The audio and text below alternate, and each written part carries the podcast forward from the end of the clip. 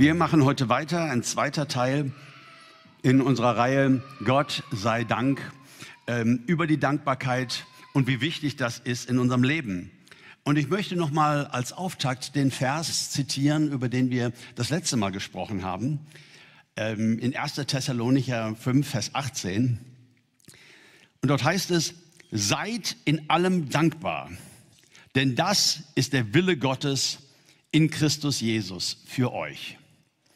Und wenn wir diesen Schriftbefund anschauen, ähm, dann merken wir, es ist eigentlich eine ernste Ermahnung.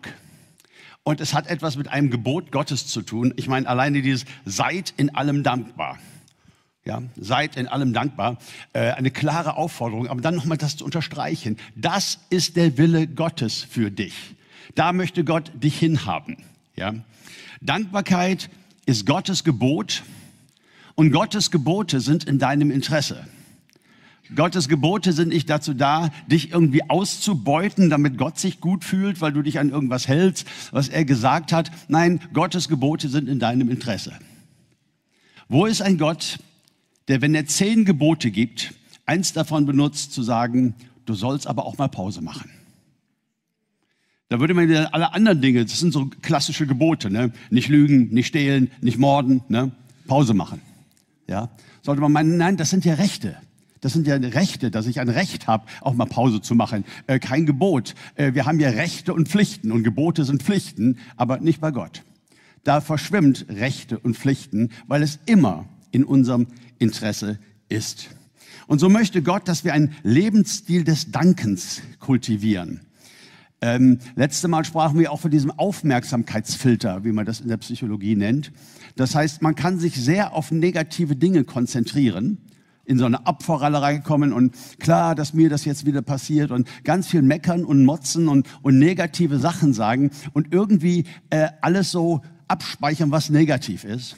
Oder diese Aufmerksamkeitsfilter und hier ist die Chance Gottes. Der kann eingestellt werden durch eine dankbare Dankbarkeit, die kultiviert wird. Dankbarkeit heißt ja nichts anderes, als dass ich durchs Leben gehe und sage, wow, das ist doch gut. Und danke, dass ich ein Auto haben darf. Und danke, dass ich äh, so, ne, von morgens bis abends, äh, dass wir zu positiven Menschen werden. Die Kraft des positiven Denkens ist ja auch im säkularen Bereich mehr als bekannt. So viele Bücher, so viele Seminare, wie viel schöner das Leben ist, wie viel mehr Lebensresultate du auf die Waage kriegst, wenn äh, du positiv denkst aber im Endeffekt ist es dann auch nur ein Zweckoptimismus und manchmal, wenn es richtig hart kommt, schwer durchzuhalten. Ja, positiv sein um des Positivseins willen. Aber wir sind positiv um Gottes Willen. Wir sind dankbar für das, was er uns wirklich gegeben hat. Wir wissen um unsere Abhängigkeit von ihm und wir danken ihm. So, das ist, was Gott gerne möchte. Er möchte, dass wir zu positiven Menschen werden, dass wir glücklich sind im Leben. Und ähm, das ist sein pädagogisches Ziel mit uns. Das will ich einfach heute noch mal so ein bisschen einmassieren. Dankbarkeit ist Gottes pädagogische Absicht für dein Leben. Gott ist unser Vater und Gott möchte nur Gutes für uns grundsätzlich und ähm, er erzieht uns. Er führt uns in Situationen, so wie Jesus mit seinen Jüngern, er führt uns in Situationen immer wieder hinein, ganz bewusst, damit wir etwas lernen. Damit wir lernen, Gott zu vertrauen, damit wir lernen, positive Menschen zu sein und eben dankbar zu sein. Gott, unser Vater, möchte uns zur Dankbarkeit erziehen. Das heißt, Jesus Nachfolge, wenn wir ähm, sagen, ich bin ein Nachfolger Jesu, ich bin ein Jünger Jesu, ein Auszubildender, eins der Ausbildungsziele ist es, dich zu einem dankbaren Menschen zu machen. Eins der Ausbildungsziele ist, uns ganz viel positive Kraft zu geben. Gott wünscht sich, dass seine Kinder eine positive Aura haben, geprägt von Glauben und von Dankbarkeit. Das soll ein Qualitätsmerkmal seiner Jünger sein. Und Erziehung ist ja auch manchmal mühsam, oder? Haben wir irgendwelche Eltern hier heute Morgen? Erziehung ist manchmal mühsam, oder? Aber eben auch lohnt. Ja, also wir investieren ganz viel in unsere Kinder, viele, viele Jahre lang und erklären was zum hundertsten Mal und, und äh, bestehen drauf, dass das so, um sie aufs Leben vorzubereiten, ja doch nicht, um sie ähm, zu unterdrücken, um ihnen Böses zu tun. Und genauso ist es auch mit Gott. Ich glaube, die einprägsamste Geschichte, die man erzählen kann, um das ein bisschen zu verbildlichen, ist die Geschichte vom, vom Auszug der Kinder Israel aus Ägypten. Das, äh, wenn man das mal so liest, das ist wirklich, wirklich stark. Weil da geht es auch die ganze Zeit darum, von Gottes pädagogischer Absicht her, werden wir danken oder werden wir meckern? Das Volk Israel gelangte ja nach Ägypten durch Josef und wurde dort quasi auch vor dem Hungertod bewahrt in einer ganz, ganz schlimmen weltweiten Hungerkrise. Und Josef brachte seine Familie, seine Familie kam nach Ägypten und dort wurden sie so richtig zum Volk. Allerdings kam bald ein neuer Pharao und noch ein Pharao. Es waren viele Jahrhunderte, die sie dort waren. Und die Atmosphäre änderte sich ihnen gegenüber. Äh, die Ägypter hatten Angst vor ihnen. Warum? Weil sie so ein stark wachsendes Volk waren. Ja, das ist sehr interessant. Die Ägypter, das war Hochkultur, das war Zivilisation, das war auch ein gewisser Reichtum. Und das Volk Israel wurde wie Sklaven gehandelt. Aber ist es bis heute in der Welt so, dass in den ärmsten Ländern die meisten Kinder geboren werden? Ich weiß nicht, was es ist. Aber so war es eben auch hier. Gott hatte seinen Segen auf seinem Volk. Sie sollten zu einem großen Volk werden. Und so vermehrten sie sich. Und dieser Pharao kriegte richtig Angst davor, äh, dass sie zu viele wurden. Es ist schockierend dann zu lesen, dass er die Hebammen kommen lässt, die hebräischen Hebammen, und sagt, so, euer Auftrag ist jetzt immer, wenn ein Junge geboren wird, dass ihr den direkt killt. Haben die nicht gemacht. Und dann führte der Pharao ein Gesetz ein, dass alle Jungs, die geboren werden, hebräischer Herkunft, in den Nil geworfen werden sollten. Was für ein schrecklicher Ort Ägypten. Was für eine Ausbeutung und immer mehr Arbeit und immer mehr Aufseher, immer mehr Peitschenhiebe. Ähm, man wurde unterdrückt bis zum Anschlag. Dann kommt Mose und hat einen Auftrag von Gott und sagt den Hebräern, Gott bringt uns hier raus. Er hat uns ein Land verheißen, da gehen wir jetzt hin. Und die Hebräer reagierten jetzt überhaupt nicht erstmal, wow, ja, super, sondern das waren sehr, sehr bittere, sehr negative Leute. Und das ist ja nun wirklich kein Wunder. 430 Jahre Unterdrückung und erleben, wie deine Söhne umgebracht werden. Äh, was für ein furchtbarer Ort. Und Mose sagt, Gott befreit uns er holt uns hier raus. Und Mose hatte da eine ziemliche Challenge in seinem Leben. Zerbrochene, verbitterte, enttäuschte Menschen vom Negativismus zu befreien. Darum scheint es zu gehen in dieser ganzen Geschichte, ihnen Glauben, Hoffnung und Dankbarkeit beizubringen. Diesen Menschen, die so viel erlitten haben.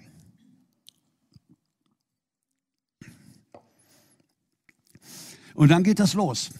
Mose geht zum Pharao lass mein Volk ziehen. Pharao sagt, äh, äh, ihr werdet jetzt noch härter arbeiten.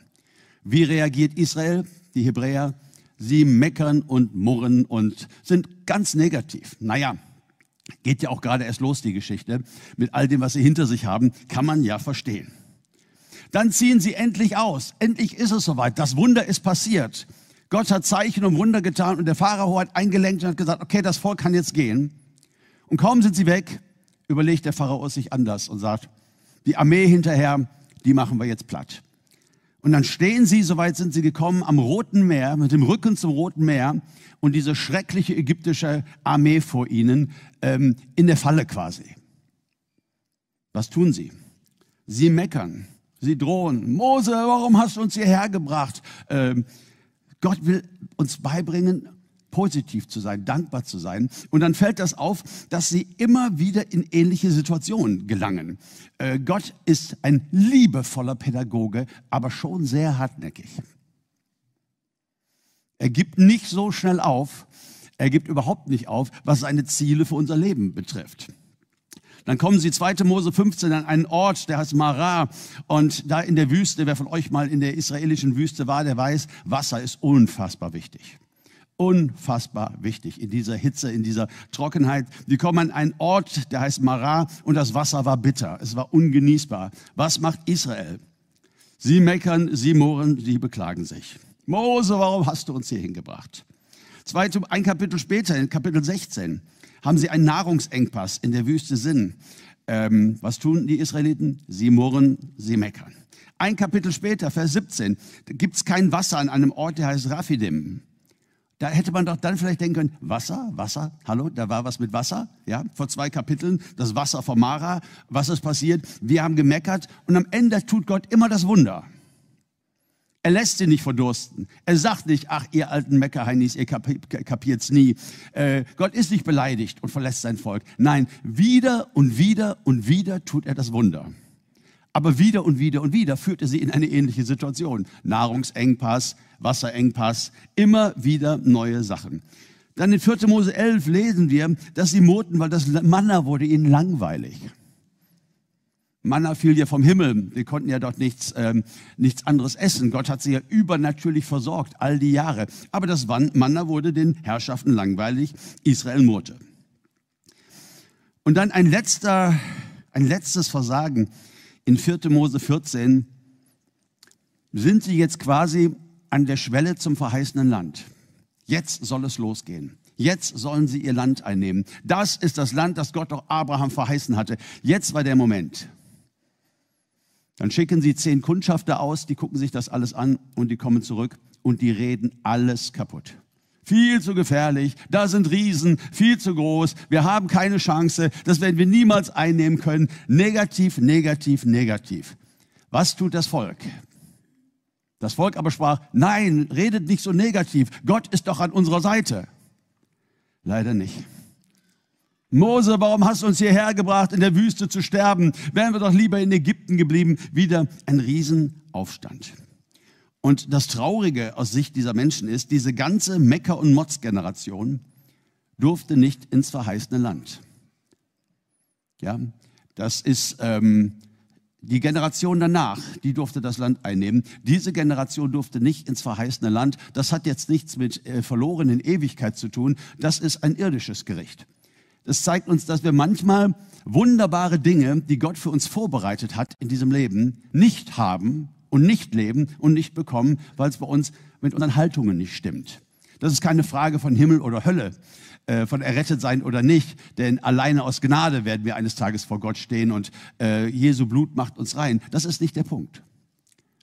Der Punkt ist, dass wir in diesem Leben eine Berufung haben und dass Gott uns eigentlich da gebrauchen kann, wo wir Glauben haben, Hoffnung haben und wo wir dankbar sind. Dankbarkeit als, als innere Einstellung. Und am Ende dieses langen Weges, kurz bevor Mose starb, schreibt er ein Lied. Und ich finde, er bringt Gottes pädagogische Absicht. Was, was war denn jetzt gerade hier abgegangen all die Jahre? Ziemlich gut auf den Punkt. In 5. Mose 32, Vers 6 schreibt Mose dann in diesem Lied, Dankst du so dem Herrn, du törichtes und unweises Volk? Ist er nicht dein Vater, dem du gehörst? Ist er es nicht, der dich gemacht und bereitet hat? Ja? Ist das, wie du Gott dankst für all das, was er getan hat? Das schreibt er dieser Generation, die das Land nicht einnehmen wird, ins Stammbuch. Und da frage ich mich, wie lange dauert es in meinem Leben so normalerweise, bis ich verstehe, dass jeder Engpass, jede Krise unseres Lebens ein Test Gottes ist. Wie werde ich mit diesem Engpass umgehen? Wie werde ich mit dieser doofen Situation umgehen? Wie werde ich mit diesem Rückschlag umgehen? Werde ich verbittern? Werde ich in Selbstmitleid versinken? Oder werde ich Gott danken? Werde ich verstehen, dass mein Leben nicht in der Hand des Teufels ist? Und mein Leben ist auch nicht in der Hand äh, des Zufalls, sondern mein Leben ist in der Hand Gottes. Und er hat Absichten für mich. Er hat Dinge, die er erreichen möchte für mein Leben. Er hat so viel Wunderbares geplant. Und der Schlüssel zu diesen Segnungen Gottes ist eben auch unsere Einstellung. Eine Einstellung, die positiv ist. Eine Einstellung der Dankbarkeit. Denk mal drüber nach über die letzte Woche, was dich so genervt hat. Wo du dich geärgert hast. Wo du verletzt warst irgendwelche Situationen, in die wir kommen. Es ist nicht anders wie bei den Kindern Israel damals. Wir leben unser Leben, wir kommen in Situationen und wir glauben, dass unser Leben in Gottes Hand ist und dass er etwas mit dieser Situation bezweckt. Das soll nicht einfach nur nerven, sondern es soll uns, ähm, es soll uns weiterbringen, er soll uns nach vorne bringen. Gott hat so viel Gutes für uns vorbereitet. Viel Segen verpassen wir oft durch Negativismus. Der Paulus legt übrigens diese Wanderung Israels in der Wüste ganz ähnlich aus. Er greift das einmal auf, und zwar im Brief an die Korinther. Und denen sagt er in 1. Korinther 10 von Vers 10, Beschwert euch auch nicht ständig. So wie einige von ihnen unablässig herumnörgelten und schließlich ebenfalls von dem Verderber umgebracht wurden. All diese Dinge, die damals mit unseren Vorfahren geschahen, waren ganz grundlegende Beispiele. Sie sind als Ermutigung und Ermahnung für uns aufgeschrieben. Was euren Glauben bisher an Prüfungen zu, zugemutet wurde, überstieg nicht eure Kraft. Gott steht zu euch. Er wird auch weiterhin nicht zulassen, dass die Versuchung größer ist, als ihr es ertragen könnt. Wenn euer Glaube auf die Probe gestellt wird, schafft Gott auch die Möglichkeit, sie zu bestehen. Was für ein starkes Wort. Paulus legt diese Wüstenwanderung seiner Vorfahren, der Israelis, genau in diesem Sinne auf. Beschwert euch nicht, meckert und motzt nicht rum, verbittert nicht, seid keine negativen Menschen, sondern seid positive Menschen. Undankbarkeit und Bitterkeit sind eine destruktive Macht. Es ist ein bisschen hart hier zu sagen, sie wurden von dem Verderber umgebracht. Und ähm, im Alten Testament ist manches nicht so leicht zu verstehen. Aber ich sage mal als ein Bild für uns heute, ja, der Verderber ist der Teufel. Und all das, was er in unserem Leben gerne etablieren möchte, zum Beispiel Bitterkeit, Anklage gegen Gott, wieso ist das so, Negativismus, das will der Teufel in unserem Leben sehen. Es ist eine destruktive Macht. Er ist der Verderber. Und Undankbarkeit ist ein Verderber, ein Spaßverderber, ein Lebensfreudeverderber, ein Gesundheitsverderber. All das, was Gott an Segen geplant hat, so vieles davon kann verdorben werden durch eine Haltung, die Gott nicht möchte. Er fordert uns auf, dankbar zu sein. Das ist das Beste für unser Leben.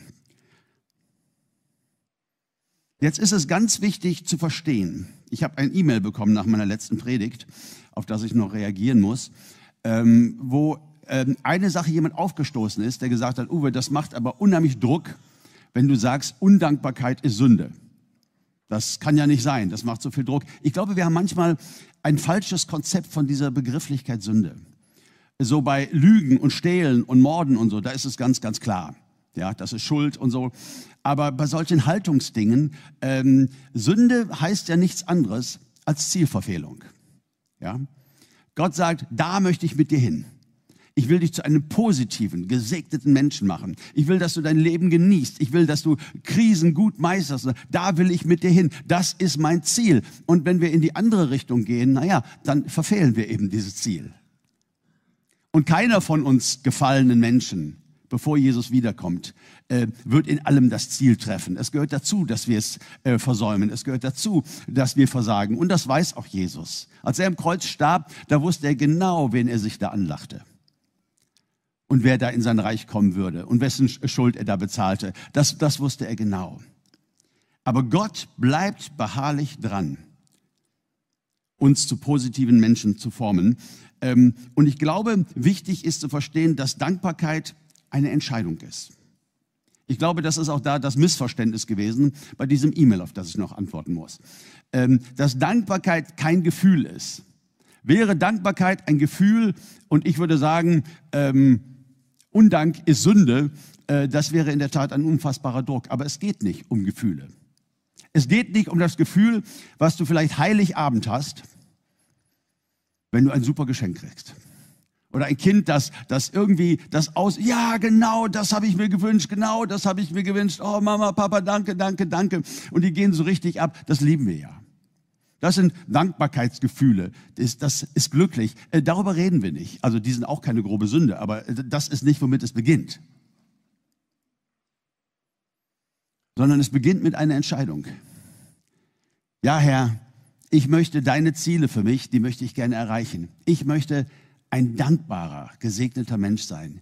Hilf mir in jeder Lebenssituation ob es mir gut geht, ob es mir schlecht geht. Das haben wir auch gerade hier zusammen gesungen. In der Wüste und ohne Ziel, dir gehört mein Lob. Das ist, was Gott den Israelis hatte sagen wollen.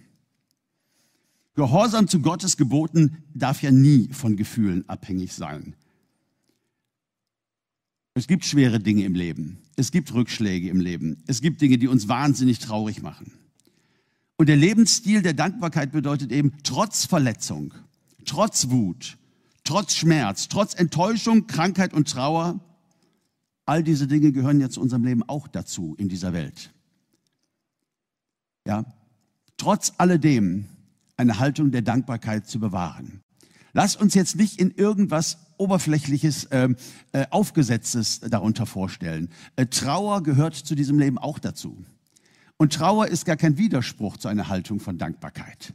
Ja, also ich komme jetzt nicht und sage, hey, Gott will, dass wir immer dankbar sind und sind alle Probleme weg und dann wirst du nie wieder weinen und alles wird gut. Und nein, das sage ich ja gar nicht. Ja, und wir müssen uns auch nicht irgendwie unter irgendwelchen religiösen Druck bringen. Ich finde es sehr gut in der Apostelgeschichte gibt es ja eine traurige Geschichte, nämlich von einem Zeugen Jesu namens Stephanus und der wird gesteinigt. Und dann lesen wir in Apostelgeschichte 2, Vers 8, und gottesfürchtige Männer begruben den Stephanus und veranstalteten eine große Trauer um ihn. So, das war die Urgemeinde, wo wir immer denken, da war alles noch perfekt, da war alles so, wie es sein sollte. Jemand starb und die haben dann nicht gesagt, hey, lass uns feiern, er ist im Himmel, boah, super, danke Herr. Nein, sie haben einen Bruder verloren, der als Märtyrer starb und sie veranstalteten eine große Trauer. Also ich rede nicht von irgendetwas religiös aufgesetzten sondern ich rede davon, dass wir eine Haltung entwickeln, die sagt, und doch bleibe ich bei meiner Entscheidung. Und doch werde ich Gott danken. Und doch werde ich ihm weiter vertrauen. Äh, darum geht's. Es ist eine Haltung und es ist eine Entscheidung. Viel mehr, als dass es zunächst einmal ein Gefühl ist. Wir haben es gerade schon zusammen gesungen, dieses Zitat von Hiob.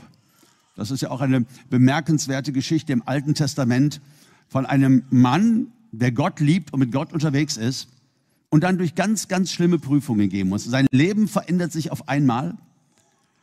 Er verliert all sein Reichtum, er verliert seine Kinder. Es ist richtig, richtig heavy. Eine Hiobsbotschaft nach der anderen für den armen Hiob. Und dann lesen wir diese unglaublichen Verse. Hiob 1, Vers 20. Da stand Hiob auf, zerriss sein Obergewand und schor sich den Kopf. Das ist eine sehr extreme hebräische Ausdrucksweise für Trauer und für Entsetzen. Also er trauerte, es, es traf ihn hart. Dann fiel er zu Boden und betete. Nackt bin ich zur Welt gekommen und nackt verlasse ich sie wieder. Herr, du hast mir alles gegeben, du hast mir alles genommen, dich will ich preisen. Was für ein Vorbild in dieser Geschichte Gott uns gibt, in diesem, in diesem Buch Hiob. Ja? Ein Mann, der so hart getroffen wird, und der dankbar bleibt. Der dankbar bleibt. Der sagt, in dieser Situation, ja, ich zerreiße mein Obergewand und ich schere mein Haupt. Ja, ich, ich trauere zutiefst. Meine Kinder, mein Gott, es ist ja kaum zu ertragen, was diesem Mann passiert ist. Herr, du hast mir alles gegeben. Und jetzt hast du mir alles genommen. Mein Leben ist in deiner Hand und ich will dich loben. Und das war ja auch der, für ihn der Schlüssel, auch wieder in eine sehr, sehr gesegnete Zeit hineinzukommen. Lasst uns das mitnehmen und lasst uns ähm, Gott ein Feedback dazu geben, auch heute Morgen in unseren Gebeten zu sagen, Herr, dein pädagogisches Ziel, sorry, wo ich das aus den Augen verloren habe. Tut mir leid, dass ich so oft immer nur genervt bin von dem, was gerade passiert in meinem Leben. Oh, ich wünschte, es würde aufhören.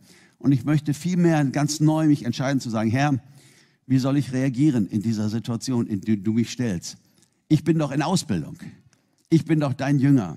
Wie kann ich reagieren? und dankbar sein, positiv bleiben, glaubensvoll dankbar sein. Ja, das ist der Schlüssel in jeder Generation. Dankbarkeit, und das finden wir oft in der Bibel, schafft Raum für Wunder. Ich habe da nochmal drei so Begebenheiten rausgesucht, wo das so ganz, ganz klar wird. Jesus hat gepredigt Circa 20.000 Menschen haben zugehört. Die Bibel sagt 5.000 Männer ohne Frauen und Kinder. Ähm, so kann man so ungefähr von 20.000 ausgehen. Eine Riesenerweckung. Alle hängen an den Lippen Jesu. Äh, alle sind begeistert. Und Jesus denkt, Mensch, die Leute müssen noch Hunger haben. Was, was kann denn jetzt passieren? Er sagt zu den Jüngern, diese Leute sind echt fertig und die brauchen jetzt was zu essen. Gebt ihr ihnen zu essen. Und die Jünger sagen, Sag geht's noch? We we weißt du, was das kosten würde, Jesu? Also dein Idealismus in allen Ehren, aber äh, ne, wir würden es ja auch gerne tun, aber weißt du, was das kosten würde?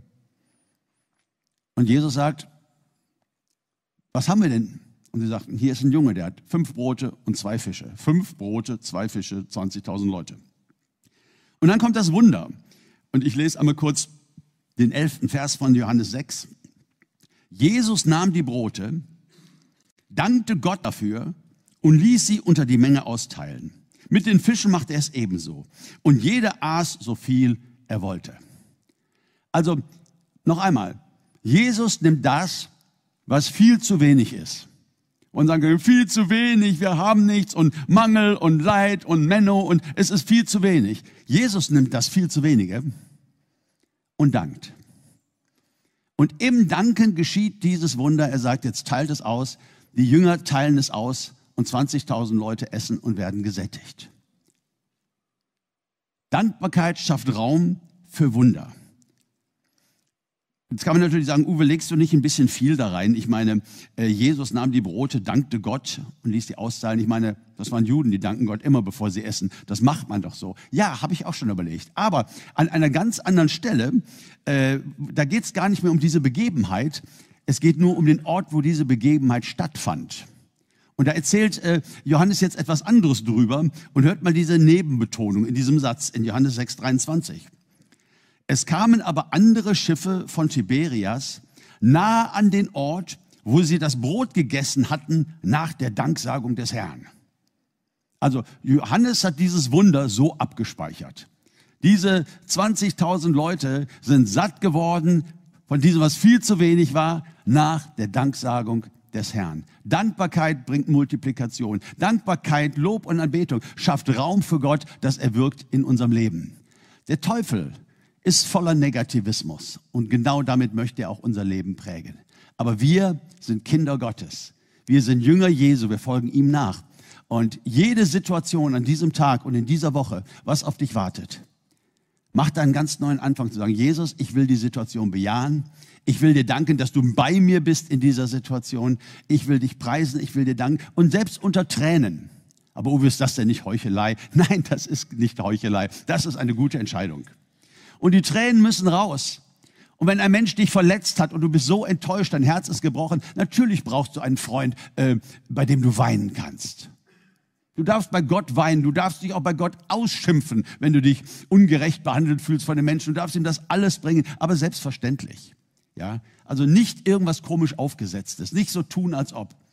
Aber dann immer wieder an Hiob denken und immer wieder zurückkehren, zu sagen, Herr, und doch entscheide ich mich. Egal, was du mir gibst, egal was du mir nimmst, egal in welche Situation du mich stellst, ich möchte das Positive sehen. Und das sehen wir, das lernen wir zu sehen, eben durch Danksagung. Ich finde, es spiegelt sich auch ein bisschen wieder in unserem Umgang mit unseren Kindern, oder? Also nichts, finde ich, macht einen Papa ähm, unwilliger, etwas zu geben oder zu schenken oder zu erlauben, als wenn es so total als selbstverständlich angesehen wird. Und eigentlich nur immer gemeckert wird über das, was fehlt. Wenn Kinder Dankbarkeit zeigen, irgendwie, weiß nicht, ob das ein bisschen Wesen Gottes in uns ist, wenn sie sich freuen, also da geht ja was ab in unserem Herz. Wir lieben es ja, unseren Kinder, unsere Kinder zu beschenken. Wir lieben es ja, diese leuchtenden Augen zu sehen. Aber wir merken auch, dass unser Herz enger wird, wenn keine Dankbarkeit da ist. Wenn alles einfach nur für selbstverständlich genommen wird. Im Grunde genommen erziehen wir sie ja dazu und müssten einfach mal bei uns weitermachen. Das wäre eine richtig gute Idee. Dankbarkeit kann uns auch befreien aus einem finsteren Loch. Da denke ich an eine andere Begebenheit aus der Apostelgeschichte. Paulus und Silas ähm, kommen nach ähm, Philippi und ähm, evangelisieren dort, predigen dort, tun Wunder, ganz großartige Sachen passieren. Aber dann kommt das, was immer passierte, wenn das Evangelium verkündigt wurde, nämlich heftige Verfolgung. Die Gemeinde litt. Es, es, es, es. Und Paulus und Silas wurden, wurden geschnappt, wurden vor die Obrigkeit gestellt und Anklage war, die bringen hier alles durcheinander mit ihrem Evangelium. Das sind Sitten, die wir nicht haben und die wir nicht wollen. Und dann bekommen sie, die Bibel sagt, nicht wenige Schläge mit der Rute. Also ich weiß nicht, ob ihr, man weiß nicht genau, was es ist. Also Rute wird oft übersetzt, manche sagen Stock, manche sagen Peitsche, aber die Worte nicht wenige Schläge. Ja, also da kann man mal davon ausgehen, dass dein Rücken blutig ist, dass du wundgeschlagen worden bist. Da kann man mal davon ausgehen, dass du eine unfassbare Folter hinter dir hast, ein unfassbares Leid. Und dann wurden sie dem Gefängnisdirektor übergeben und die sagen, pass bloß auf die beiden auf. Und die Bibel sagt, er sperrte sie in das unterste, in das hinterste Gefängnis. Ja, das ist ein dunkler, dunkler Ort. Viele Ausleger sagen, das ist ein Kellerraum, das ist der sicherste Ort, da bist du dann angekettet. Ich fasse mal zusammen. Sie haben nichts getan, als ihre Berufung zu erfüllen, den Glauben gepredigt. Sie als Diener des dreieinigen Gottes, als, als, als Diener Jesu Christi, werden ausgepeitscht und gefoltert. Kein Wunder passiert. Kein Engel kommt und äh, nimmt dem römischen ähm, Peitscheninhaber irgendwas aus der Hand. Nein, sie müssen da durch. Werden eingesperrt in den dunkelsten Raum und dann kommt Mitternacht die dunkelste Stunde im dunkelsten Raum angekettet, der Körper von oben bis unten mit Wunden und mit Blut und übersät. Und dann lesen wir in Apostelgeschichte 16, 25 das Unfassbare. Um Mitternacht aber beteten Paulus und Silas und lobten Gott mit Gesang. Und die Gefangenen hörten ihnen zu. Da entstand plötzlich ein großes Erdbeben, sodass die Grundfesten des Gefängnisses erschüttert wurden und sogleich öffneten sich alle Türen und die Fesseln aller wurden gelöst. Kann ich mir kaum vorstellen. Nun sind wir heute, glaube ich, ohnehin etwas wehleidiger ähm, als die Menschen vielleicht früher, weil das Leben nicht mehr so hart ist, also körperlich so hart, aber ausgepeitscht, blutig geschlagen, gedemütigt für allen Menschen, ins unterste Gefängnis angekettet. Schwer vorzustellen, oder? Paulus sagt zu Silas, Silas, was? Wir müssen jetzt Lobpreis machen. Silas sagt, nicht dein Ernst, oder? Das tut so weh. Ja, Paulus sagt, ich weiß, aber, aber, aber ähm, müssen wir jetzt trotzdem. Entscheiden uns jetzt, Lobpreis zu machen. Stimm mal an. Was willst du denn singen? Ja, das eine da. Ähm, dir gehört mein Lob. Nee, ach Paulus, das äh, stimm du doch an. Nee, wenn ich anstimme, dann wird immer schief und dann meckerst du hinterher. Stimm du mal an. Dir gehört mein Lob, wenn der Weg auch nicht. Ich versuche es mir so vorzustellen. Die lobten Gott mit Gesang. Die sprachen nicht ein kleines Gebet. Die machen Lobpreis. Und das ganze Gefängnis hört zu.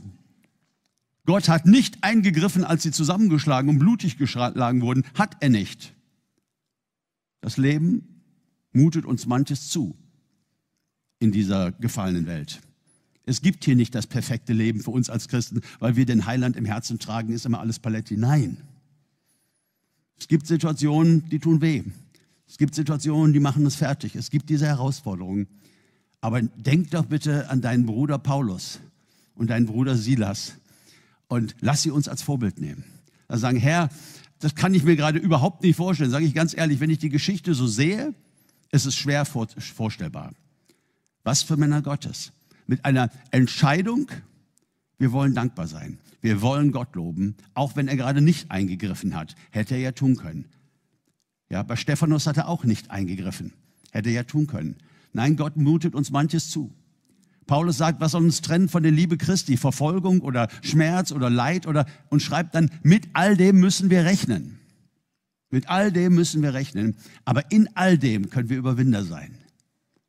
Durch Dankbarkeit und zwar durch eine Haltung und eine Entscheidung. Immer wieder neu, jeden Tag meines Lebens.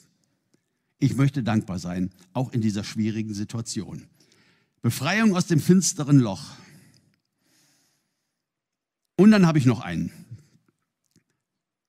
Dankbarkeit bietet uns auch Schutz gegen mächtige Angriffe. Dankbarkeit und Lob ist eine Waffe, eine geistliche Waffe.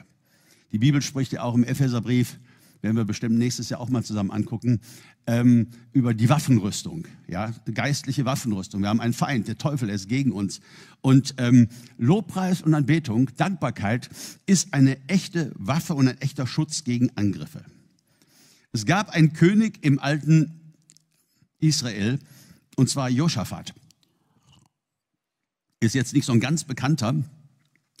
Und Josaphat war König in Juda Und ähm, Israel war mal wieder unter Druck durch seine Feinde, die Nachbarvölker. Und da kam jetzt ein Herr, ein Nachbar von einem Nachbarvolk und die suchten Krieg und Israel war total schockiert. Die wussten, das ist unser Ende. Die wussten, militärisch haben wir keine Chance äh, gegen, diese, gegen diese Armee, die da kommt. Wir sind am Ende, menschlich gesehen, können wir hier gar nichts, gar nichts, gar nichts erreichen. Und dann fasten sie und beten sie. Wunderschön, müsst ihr mal zu Hause lesen, ist eure Hausaufgabe, zweite Chronik äh, 20, äh, wie, sie, wie sie beten, wie sie ernsthaft beten, wie sie zu Gott flehen, wie sie fasten, wie sie wissen, dass er doch helfen kann. Also ganz, ganz viel setzen sie ihren Glauben auf Gott, weil sie nichts anderes haben, wohin sie ihren Glauben setzen können. Denn menschlich gesehen ist das ihr Ende, diese Riesenarmee kommt. Und dann, auch das kann ich mir sehr schwer vorstellen, stellt der König seine Armee auf, die viel zu klein ist, paar Leutchen gegen diese Übermacht und diese Armee. Und dann sagt er, dann macht er noch Folgendes. In 2. Chroniker 20, Vers 21. Josaphat stellte an die Spitze des Heeres einige Sänger in Festgewändern. Sollten sie vor den Soldaten herziehen und den Herrn loben mit dem Lied, preiset den Herrn, denn seine Gnade hört niemals auf. Kannst du dir das vorstellen? Wir reden über Krieg. Wir reden über grausame Völker. Wir reden über Armeen. Sie kommen auf dich zu und die Armee steht, die viel zu klein ist. Wir haben gebetet. Und der König sagt, hört mal ihr äh, vom Lobpreisteam, wer hat denn diese Woche Dienst? Ja, wir. Ihr geht vor den Soldaten. Friedemann. Hinten sind die Speere und die Schwerter. Man geht rein in eine Schlacht mit einem Chor vorne. Das macht keinen Sinn. Das macht überhaupt keinen Sinn. Und doch werdet ihr erfahren, wenn ihr eure Hausaufgaben macht und das Kapitel lest, dass Gott einen überwältigenden Sieg geschenkt hat. Und Gott macht durch solche Dinge gerne auch uns klar, deshalb ist in seinem Wort, dass Lobpreis auch ein Kampf ist, auch eine Waffe ist, die wir einsetzen können, da wo wir positiv sind. Der Teufel wird immer alles tun, dir deine Dankbarkeit und deine positive Einstellung zu nehmen. Das ist sein Ding. Er ist der ewige Nörgler, der ewige Verkläger, der ewige Negativräder. All das, was er in dein Herzen pflanzen möchte, auch über dich selbst und so weiter, haben wir ja schon auch oft drüber gesprochen. Gott ist Liebe. Gott ist Licht. Gott ist so positiv. Und er möchte durch solche Aktionen seinem Volk, auch uns heute immer wieder klar machen, dass es nicht die tollen Kriegskünste Israels waren. Also ich kann es mir nicht vorstellen, als Sänger hinter Friedemann äh, in eine Schlacht zu ziehen mit Leuten, äh, die bis an die Zähne bewaffnet sind. Aber wer mit Lobpreis kämpft, wer mit Dankbarkeit kämpft, setzt auf Gottes Nähe und siegt. Wir legen ja auch viel Wert drauf in unserer Gemeinde, dass wir, wenn wir zusammenkommen, sonntags oder vielleicht auch in den Hauskreisen, Gott zusammen loben. So ein bisschen Kultur für uns. Ja? Ähm, dass wir Gott loben, dass wir ihn anbeten, dass wir in dieser Anbetung auch seine Gegenwart erfahren, dass, dass er unter uns wirkt. Das, das, ist, das lernen wir in der Bibel und das ist Teil unseres Glaubens. Aber ich glaube, dass das auch für uns an einem Sonntagmorgen nochmal ganz anders käme, wenn wir auch in der Woche Menschen wären, die darin leben würden. In Dankbarkeit. Sonntags kommen wir zusammen, da danken wir alle gemeinsam. Da singen wir miteinander, da beten wir miteinander. Ähm, ich glaube, es käme noch mal ganz anders, wenn es, wenn es, wenn es verankert ist in unserem Herzen, so mehr in unserem Alltag. Also nicht nur hin und wieder mal Lobpreis machen, sondern Dankbarkeit leben. Lobpreis leben. Immer ein Lob Gottes auf den Lippen. Ja immer Gott anbetend, immer mit Blick auf Gott und seine Größe. Und er kommt hinein in unser Leben. Das macht er so deutlich in so vielen biblischen Geschichten. Und er wirkt. Dankbarkeit ist ein ganz, ganz wichtiger Schlüssel zu Wundern und zum Handeln Gottes in unserem Leben. Daran ist es ganz, ganz oft verknüpft in der Bibel. Psalm 149, Vers 6 sagt, das Lob Gottes sei in ihrem Mund und ein zweischneidiges Schwert in ihrer Hand. Und wenn man manchmal die alttestamentlichen Texte liest, wir haben es ja heute nicht so sehr mit militaristischer Sprache und so, äh, aber das Lob Gottes in ihrem Mund und ein zweischneidiges Schwert. Das kommt doch auch irgendwo im Neuen Testament vor, oder? Kommt euch das bekannt vor? Denn das Wort Gottes ist wirksam und schärfer als ein zweischneidiges Schwert. So, nehmen wir es mal ganz neutestamentlich. Das Lob Gottes in unserem Mund ist ein zweischneidiges Schwert in unserer Hand. Gottes Wort, Gottes Absichten mit uns, die Heilsgüter Gottes, all das, was er für uns vorbereitet hat. Ganz, ganz viel ist verknüpft mit dieser, mit dieser Entscheidung und mit dieser Haltung von Dankbarkeit. Also, dass wir uns nicht falsch verstehen, das soll dich nicht unter Druck bringen, um Gottes Willen. Ja, ich ich habe es vorhin schon gesagt, ich möchte es noch einmal sagen, es soll dich nicht unter Druck bringen. Und wenn es Grund gibt, traurig zu sein und du weinst, dann sag, dann schimpf nicht mit dir selbst und sag, ach, hör die Heulerei auf, du sollst danken, hast doch gehört. Nein, nein, das ist ja menschenverachtend. Nein, wir dürfen weinen, wir dürfen enttäuscht sein, wir dürfen die Wut auch mal rauslassen bei einem guten Freund äh, oder, oder direkt bei Gott, gar kein Thema. Aber immer wieder kehren wir zurück, zu sagen, Herr, aber wie hier, das war ein harter Knock. Das, das war wirklich krass. Du hattest mir so viel gegeben, aber klar, es ist nicht selbstverständlich. Jetzt ist alles weg. Ich will dich loben. Ja. Ich glaube, dass wir ganz neu Abenteuer mit Gott erleben werden, jeder Einzelne in unserem Alltag, wenn wir wirklich zu Lobpreiskriegern werden, wenn wir diese Dankbarkeit und dieses Lob Gottes ganz tief verankert haben in unserem Herzen. Amen.